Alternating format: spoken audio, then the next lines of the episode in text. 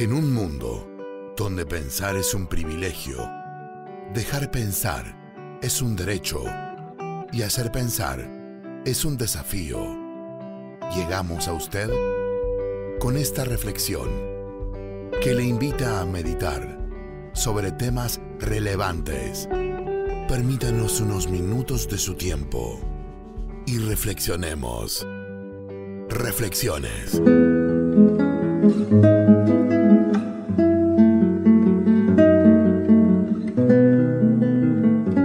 Nuevamente con ustedes, Janice Saldana.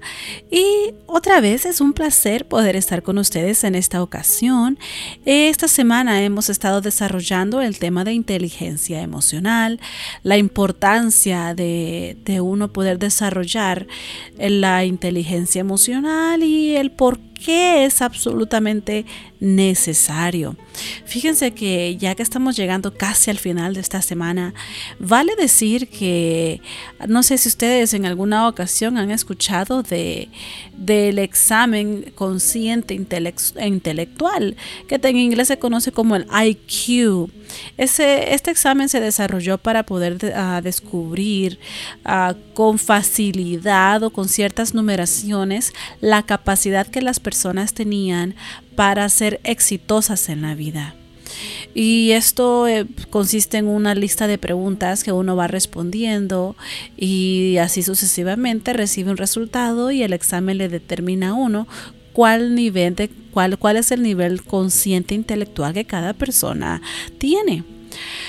Aunque en las últimas décadas se ha, se ha notado y nos hemos dado cuenta que no solamente se necesita el estudiar nuestro consciente intelectual, eh, no solamente necesitamos saber la capacidad de inteligencia que la persona tiene a nivel de habilidades, de intelecto, de, de pensamiento crítico, etcétera sino que los expertos llegaron a la conclusión que el éxito de las personas va más allá de un consciente intelectual. Las emociones toman gran parte en la vida de las personas, en el cómo toman las decisiones, el por qué toman las, decisiones que toman, el por qué actúan de la manera que lo hacen y también el porqué del éxito o el fracaso en su vida. Muchas personas han dejado llevar por sus emociones y simplemente han permitido que detalles de su vida les marquen y no han logrado salir de allí. Por lo tanto, han llegado al fracaso y les ha costado salir de esa profundidad oscura en la que muchas personas están. Esto nos deja, nos deja saber que es altamente importante conocer nuestro nivel de inteligencia emocional y qué es lo que cada persona necesita hacer. Y ya les he venido explicando varias pautas en el transcurso de esta semana para poder determinar qué es lo que necesitamos hacer para desarrollar inteligencia emocional. Pero ya que estamos llegando al, cumplimiento de esta semana, quiero resumir todos los aspectos mencionados en los programas anteriores en cinco componentes primarios, los cuales resumen la lista extensa que les presenté en esta semana. Para uno poder desarrollar inteligencia emocional necesita un autoconocimiento emocional o autoconciencia emocional. El conocer eh, sus sentimientos, el conocerse uno mismo, el saber qué es algo que le afecta qué sería algo que le podría llevar a la depresión, qué sería algo que tiene que hacer para poder evitar una molestia profunda, uh, etcétera. El, conocernos, nuestros límites, el conocer cómo expresarnos adecuadamente, pero de la misma manera tomar las decisiones necesarias para poder blindar y protegernos de que nuestras emociones salgan de control. Eso es altamente importante. ¿Y por qué es importante? Porque cuando nosotros permitimos que nuestras emociones tomen lugar o tomen control de nosotros, nosotros no necesariamente razonamos ni podemos tomar las decisiones adecuadas. Porque en el momento nuestras emociones no son emociones inteligentes, son simplemente expresiones eh, del alma, expresión corporal, uh, expresión obviamente del psiquis de cada persona para determinar si se encuentra en peligro, si se encuentra ah, demasiado alterado, si necesita tomarse un tiempo, descansar. Todos estos detalles son determinados por nuestras emociones. Entonces, Vale decir que todas las personas necesitamos desarrollarla porque mientras más sepamos eh, cómo manejar nuestras emociones, mientras más sepamos cómo expresarnos adecuadamente, nosotros nos sentiremos balanceados. Tendremos una estabilidad emocional total porque no permitiremos que sea la ansiedad la que predomine en nosotros, no permitiremos que sea la molestia que haga casa en nosotros y nos lleve a la amargura, tampoco dejaremos que la depresión nos hunda en esos agujeros tan profundos y oscuros de la depresión porque nuestro cuerpo, gracias al Señor que Él nos formó así, pero nuestro cuerpo nos da las alertas, nos da los parámetros, las medidas que tenemos nosotros que ponerle que poner atención para saber cuándo estamos bien y cuándo eh, nos tenemos que retirar, de ciertos ah, lugares o ciertas situaciones y aislarnos un poco, alejarnos un poco para tomar mejores decisiones y de, de esa manera poder funcionar mejor. Todas las personas necesitamos inteligencia emocional, todos necesitamos conocer o tener una autoconciencia emocional y la manera que nosotros tenemos autoconciencia emocional es haciendo un trabajo introspectivo, haciendo un análisis personal. Y les explicaba en, los programas anteriores que una de las técnicas en las cuales uno puede darse cuenta cómo es la línea de pensamiento o nuestra línea emocional eh, o la cadena emocional que nosotros manejamos es escribiendo el cómo se siente, el por qué se siente de la manera que lo está sintiendo, agarrar un cuaderno y poder apuntar allí los momentos frustrantes o al final antes de, antes de dormir y dirían, no, pero eso es para niñas, las niñas escriben un diario, pero esto no es un diario. O si quiere, puede nombrarlo un diario emocional en el que todas las personas eh, deberíamos de tener una, un, un documento, un cuaderno, un libro, algo en lo que pudiéramos plasmar nuestras emociones, lo que hemos experimentado a través del día y cómo nos ha afectado, para que cuando regresemos a leer, porque no solamente se trata de expresar lo que sentimos, sino también de poder reaccionar y reestructurar ah, nuestras situaciones basadas en nuestras experiencias pasadas, porque muchas veces olvidamos lo que desayunamos. ¿Cómo no vamos a olvidar cómo nos sentimos días anteriores? Por esto es importante que aprendamos a conocernos y a plasmar nuestros pensamientos y emociones en un documento en el que podamos nosotros regresar y hacer un análisis crítico de nosotros mismos.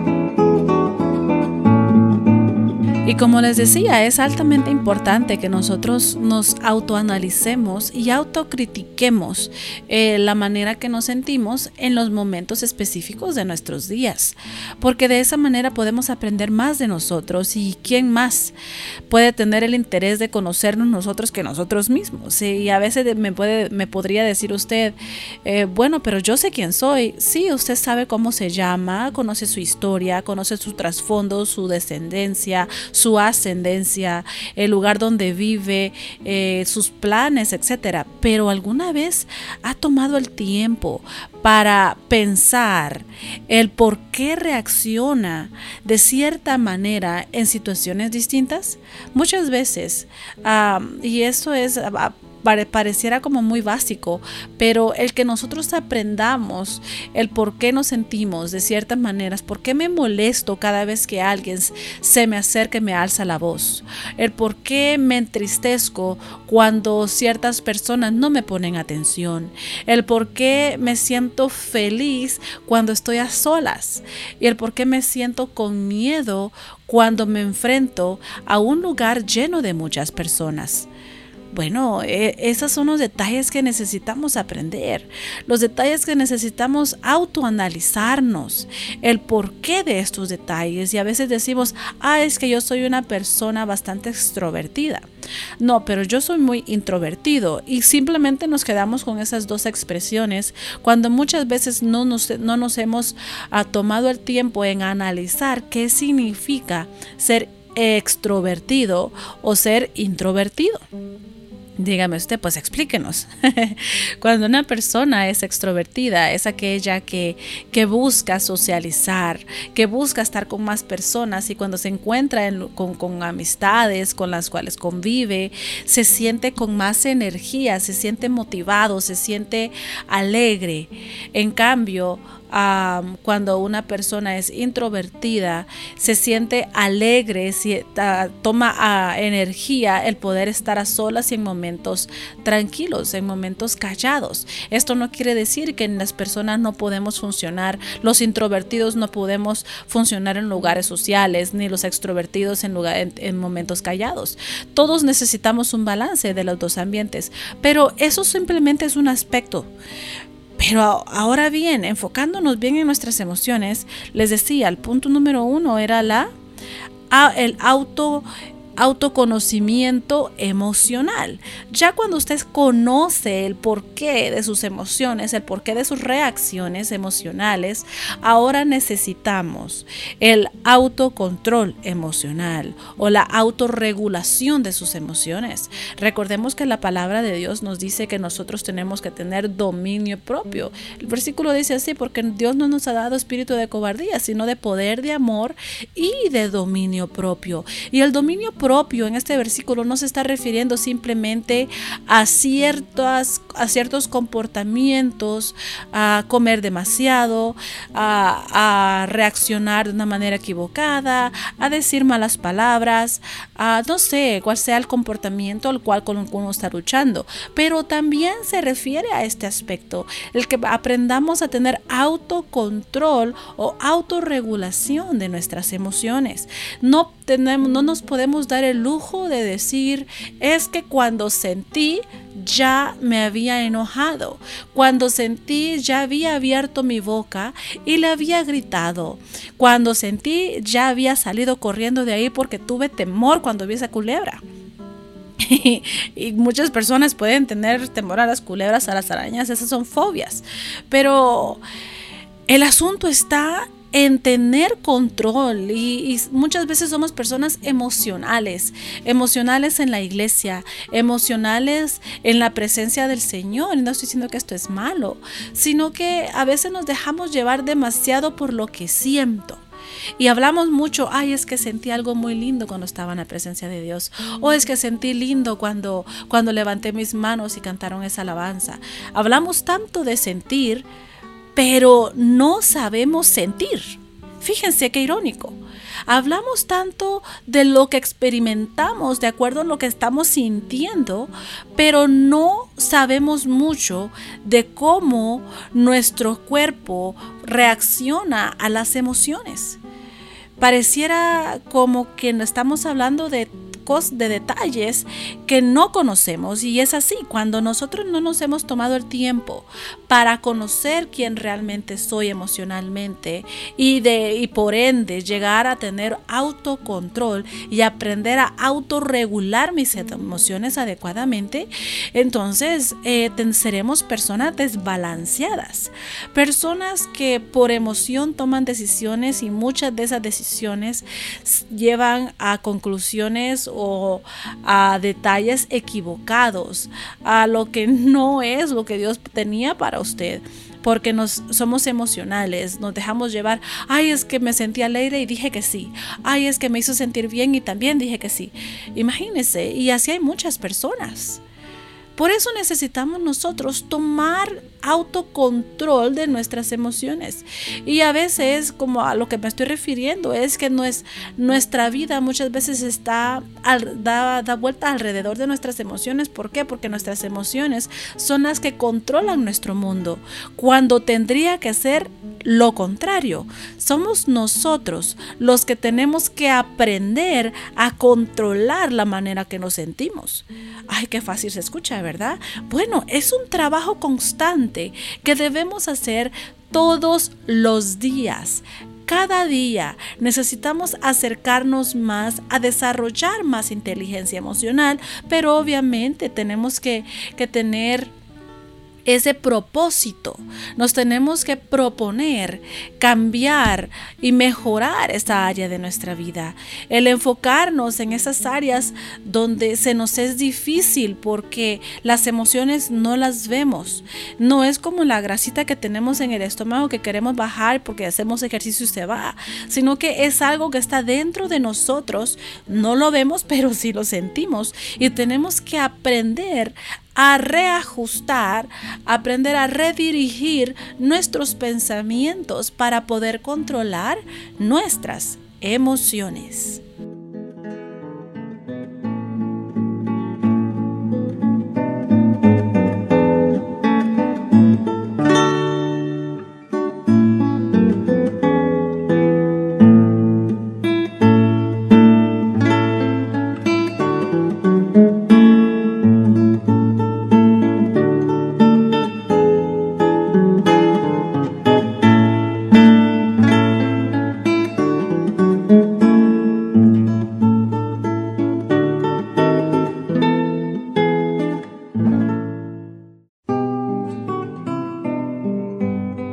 Les decía, debemos aprender a controlar y regular nuestras emociones. Esto es altamente importante. Y esto consiste simplemente en saber detectar las dinámicas emocionales, saber cuáles son efímeras y cuáles son duraderas.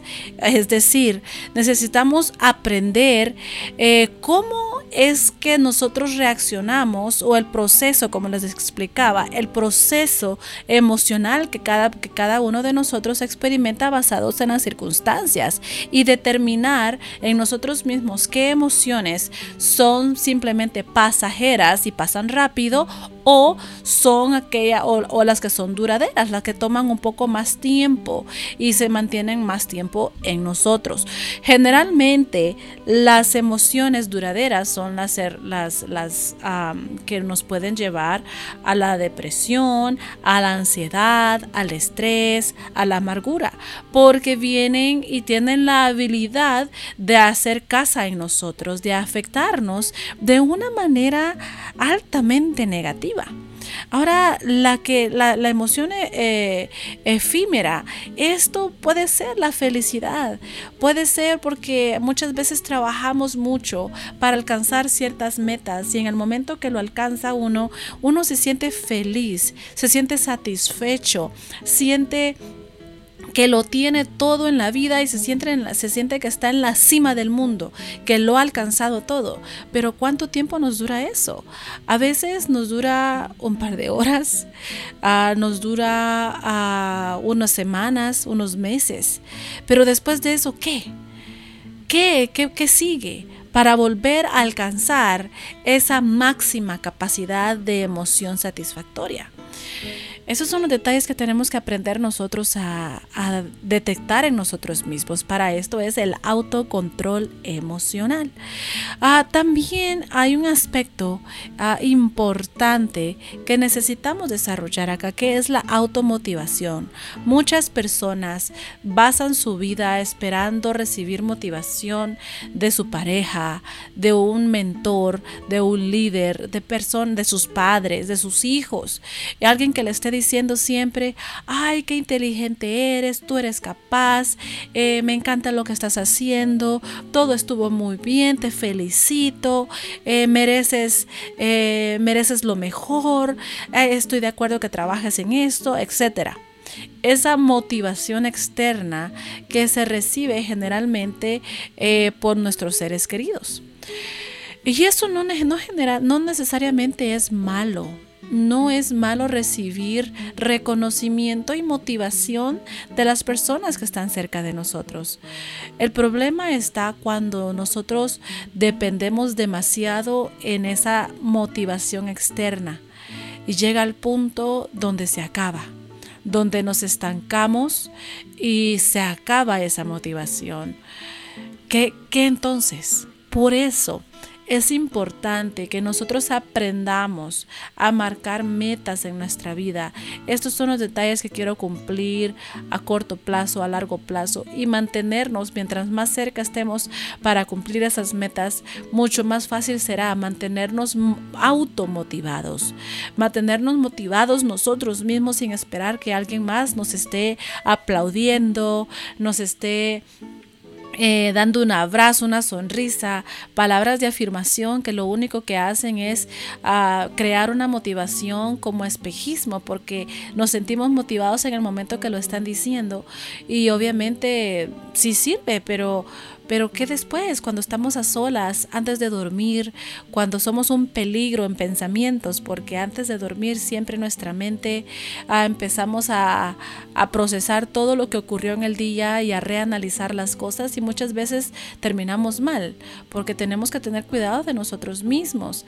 Tengamos cuidado de la manera que nosotros pensamos y razonamos las situaciones. Si nosotros mantenemos una organización ah, en lo que queremos alcanzar, que queremos lograr y cada vez que hacemos algo que sale bien, que somos exitosos en ello, nosotros nos tenemos que sentir satisfechos y ahora hay que buscar algo nuevo y de esa manera mantener una automotivación para que se nos haga fácil desarrollar la inteligencia emocional. La inteligencia emocional es altamente gratificante, es un aspecto ultra, mega, súper necesario en nuestra vida. Porque si queremos ser personas exitosas, necesitamos no solamente tener un consciente intelectual alto, sino también tener un nivel alto de inteligencia emocional. Si usted es una persona que ha desarrollado inteligencia emocional, le felicito si ni siquiera sabe cuál es su nivel de inteligencia emocional, yo le invito a que tome una prueba, que haga un, test, le decimos en inglés, y usted lo puede encontrar en el internet eh, y buscar allí una prueba de inteligencia emocional. Lo puede encontrar como un PDF o un sistema computarizado que, que usted simplemente responde preguntas y al final le da sus números. Y eso le da, puede dar a usted una mejor claridad en dónde está, en qué situación está, en qué nivel está y cuáles son las áreas que necesita mejorar. Recuerdo la vez cuando yo tomé el examen de, inteligencia emocional, yo me sorprendí con mis resultados porque hay áreas en las que uno piensa que es altamente inteligente y otras que uno cree son sus debilidades.